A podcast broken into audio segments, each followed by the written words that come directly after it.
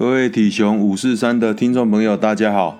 欢迎来到第一季第四集的节目。今天想要跟大家聊一聊职业倦怠这件事情。那为什么会有想要聊这个主题？想要探讨每一个主题，一定有它的呃起先的动机。我想超过二十年的教学旅程，我已经进入教学生涯接近终点线的倒数。最近呢，时常听到一些差不多年资的同事谈到教学倦怠这件事情。同一件事情做了那么久，似乎很容易产生这样的感受：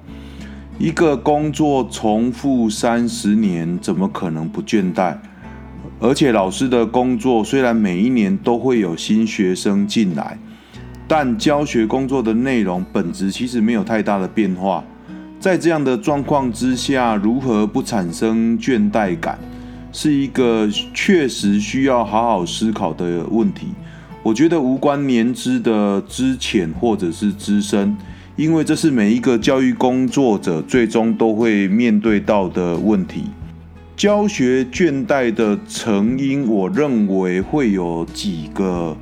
呃主要的原因哦。第一个是一成不变造成的，除了一成不变之外，是不是还有其他的原因？或许在呃各位的周遭的很多从事教育工作者的朋友身上，应该都会有形形色色的原因。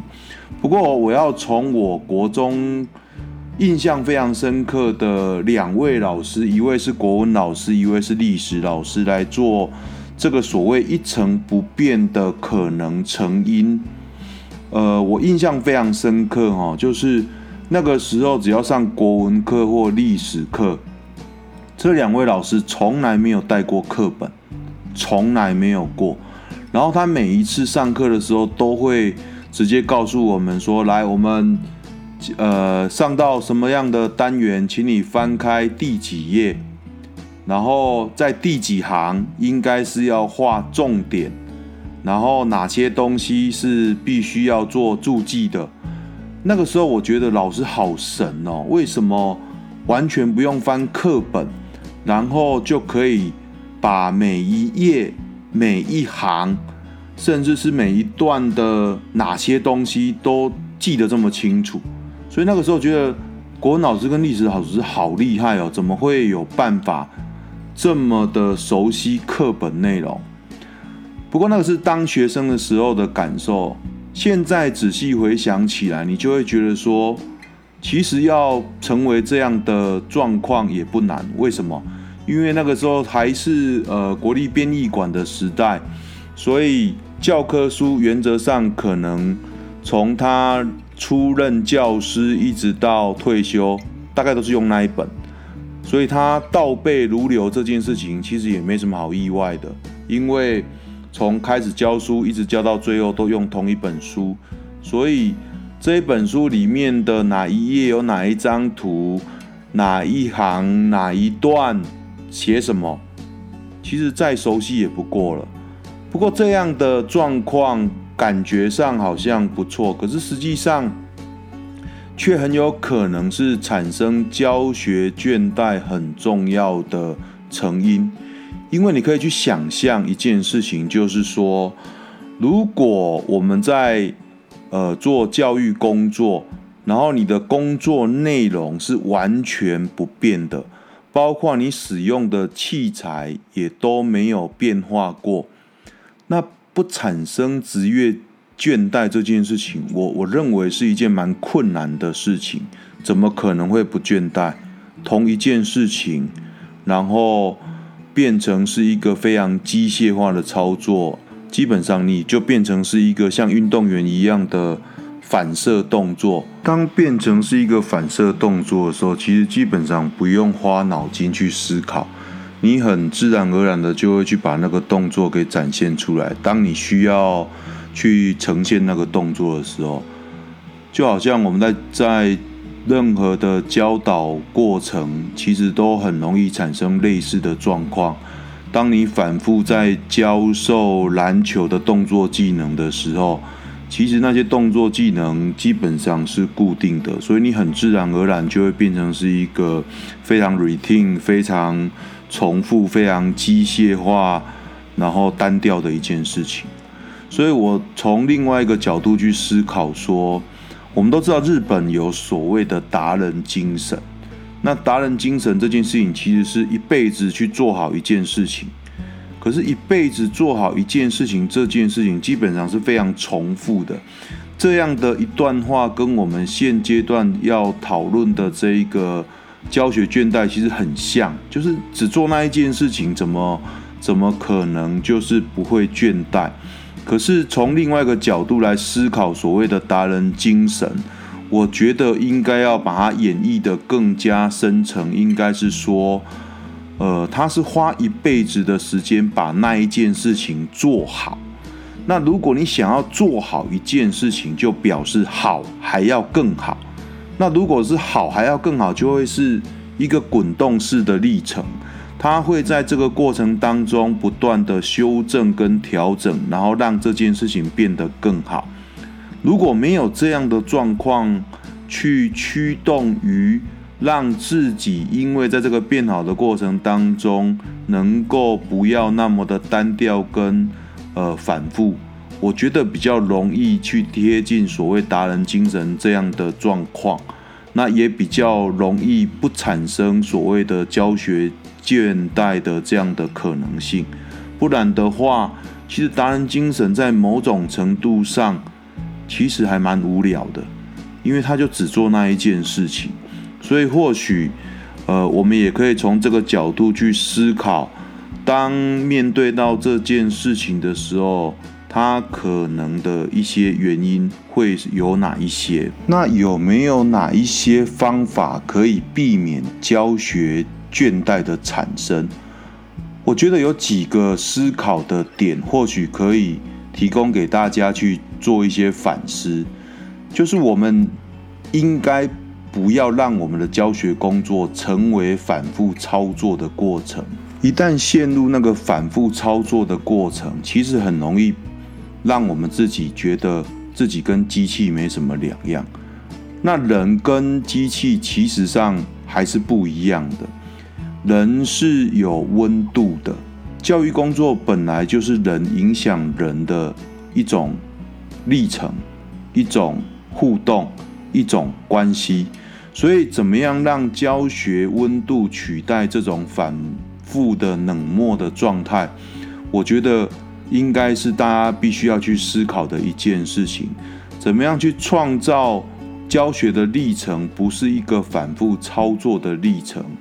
然后不是年复一年、日复一日的这样的一个机械式的操作。或许大家可以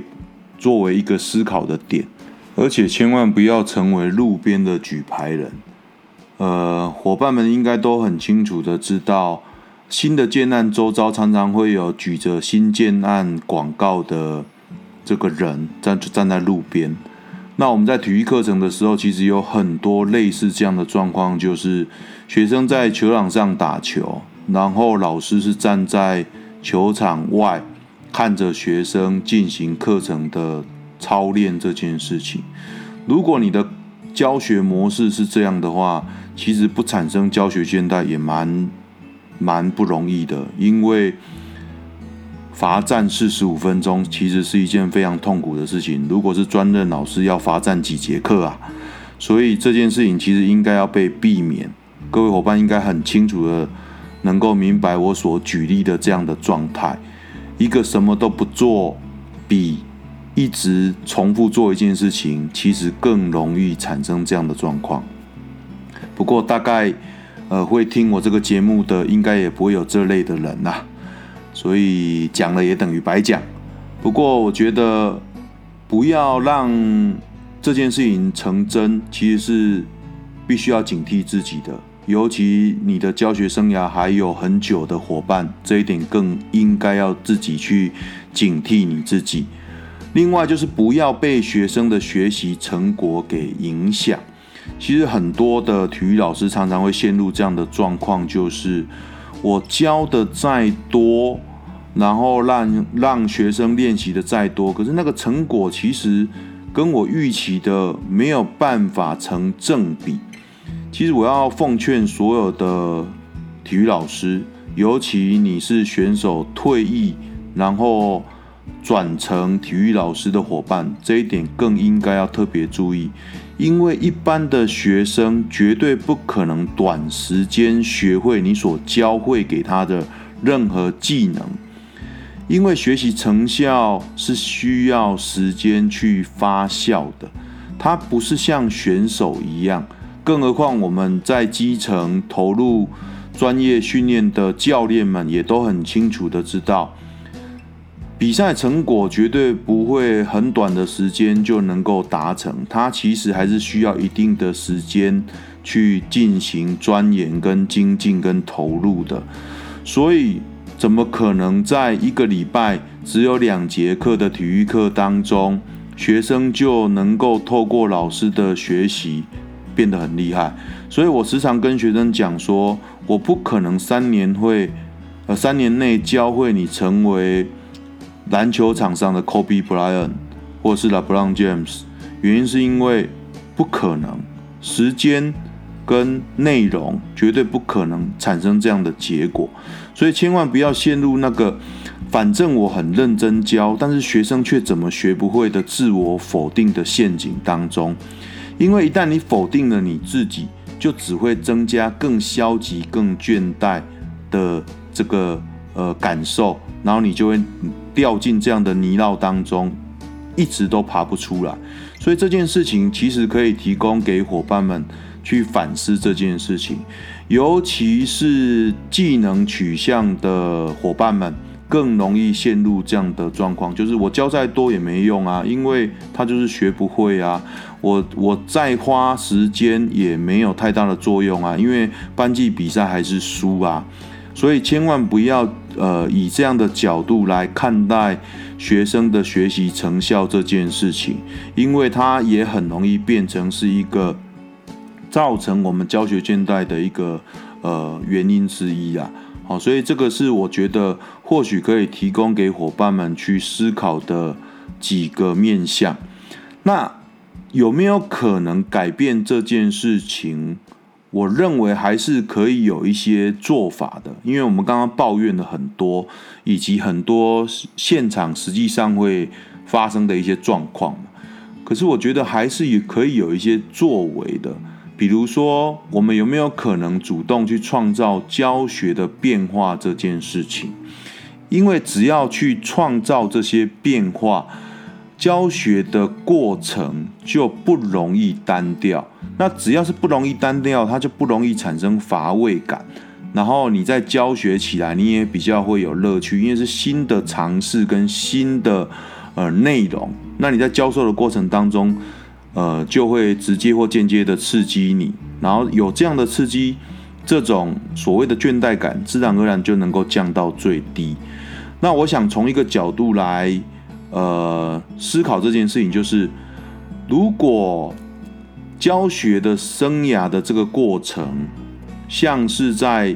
呃这个社会当中，或是大自然当中的一一种挑战，我不知道各位觉得它是生活还是生存？如果从这个角度来看待的话，我觉得各位可以去想，生活基本上是一个比较有规律模式的样态，所以生活常常也会让人陷入这种比较容易觉得孤单、容易觉得乏味的历程。可是生存就不一样了，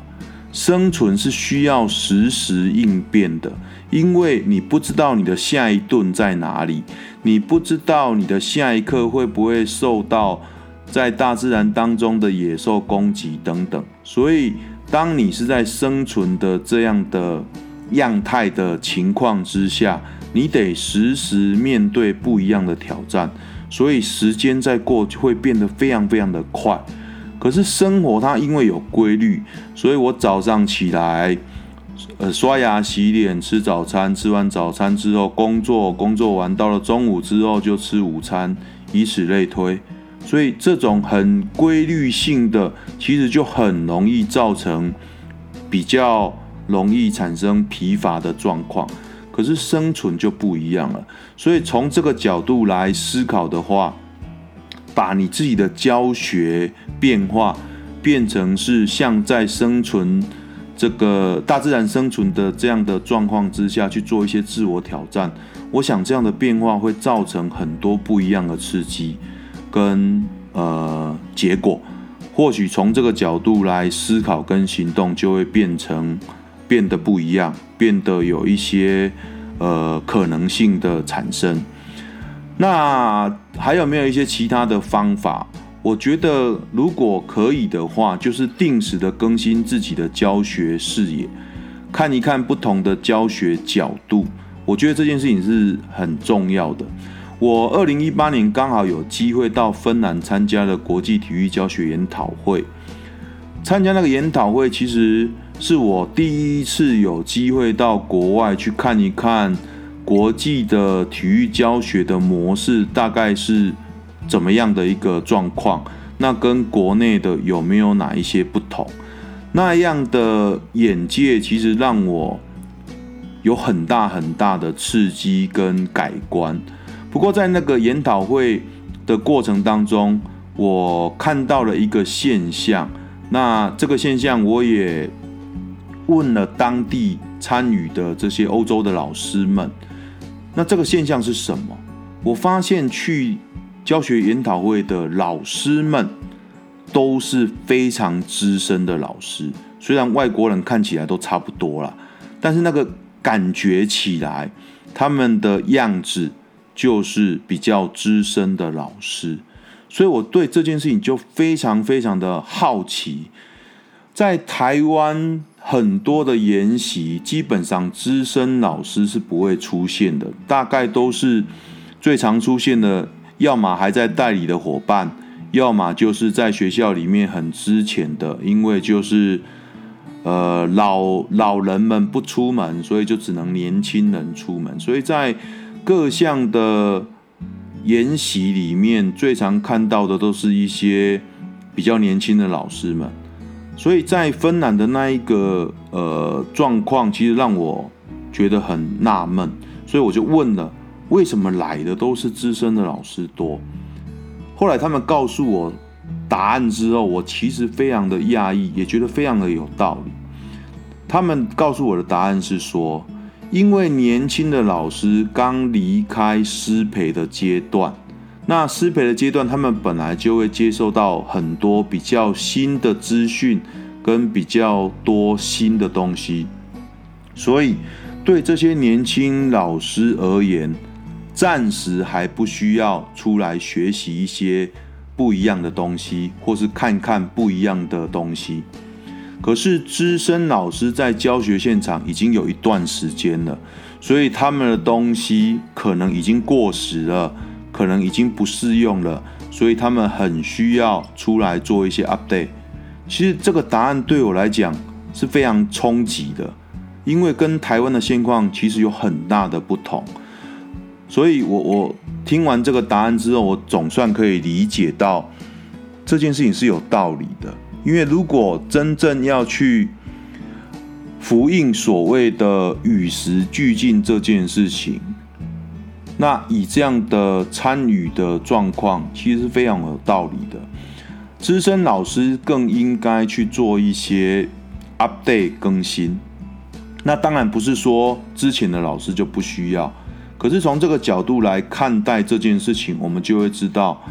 因为你有 update 的过程，你自然而然就会有一些不同的视野跟刺激进来。那这些不同的视野跟刺激，本来就会造就你在教学现场跟面对学生，跟你的教材教法上，就会产生不一样的变化。而这个变化就可以化解我们要谈论的这一个主题，所谓的教学倦怠，或者是职业倦怠也好。就会淡化这件事情，那你才有办法撑这么久的时间再做好一件事情，而且在这个过程当中，因为你不断的 update，就更能够接近我们刚刚所提到的达人精神也好，或职人精神也好，因为你是花一辈子的时间想要把教学工作做得更好，所以从这个角度来讲，我我觉得我们还是可以有一些作为的，然后主动去创造一些教学变化。那以在台湾来讲的话，呃，或许各位不见得有机会到到国外去参加这样的研讨会，可是现在台湾这几年有很多很棒、很新的研习，或许可以呃提供给伙伴们去做这样的一个呃参考，比如说师大的 QPE，或者是国小那边的体育教学模组，都是非常棒的研习。那或者是像台湾草根体育每一年的数字大厂。或者是跟孟恩连结的所谓的呃草根孟恩的共备场，这些这些东西都可以，呃这些研习都可以提供给大家做一些定期的更新，然后透过这些定期的更新，让大家看看不同的教学角度跟呃拓展自己的教学视野这件事情，其实有一定的帮助的，也提供给大家做这样的一个参考。节目的最后结论，我想要跟大家分享，不管你是不是像我一样，可能已经接近退休终点的人，还是刚刚听到枪响出发不久的人，都请一定要相信一件事情，就是时间的流逝，除了无情之外，更是冷淡孤寂的。它的精彩与丰富不会自动产生。要开创色彩丰富或者是多姿多彩的图像，其实还是来自于你自己的创作。教学工作更是如此，不管是平淡无奇的日复一日，还是雀跃喜乐的时时刻刻，都来自于你自己本身怎么样看待这份职业的定义。教育工作者时常挂在嘴边的一句话叫做“莫忘初衷”，我觉得很棒。但我自己在后面还加上一句，就是记得出发，莫忘初衷的同时，请记得出发。只想着初衷不会让自己有所不同，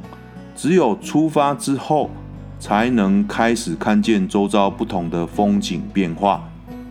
拥有不同的教学风景变化，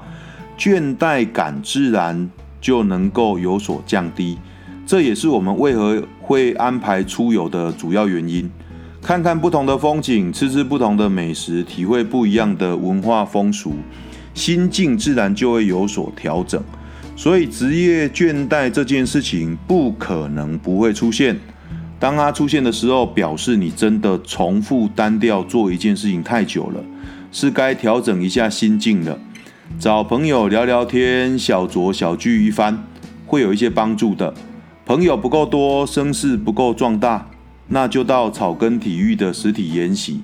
那里会有很多的伙伴可以打打屁、取取暖，会有帮助的。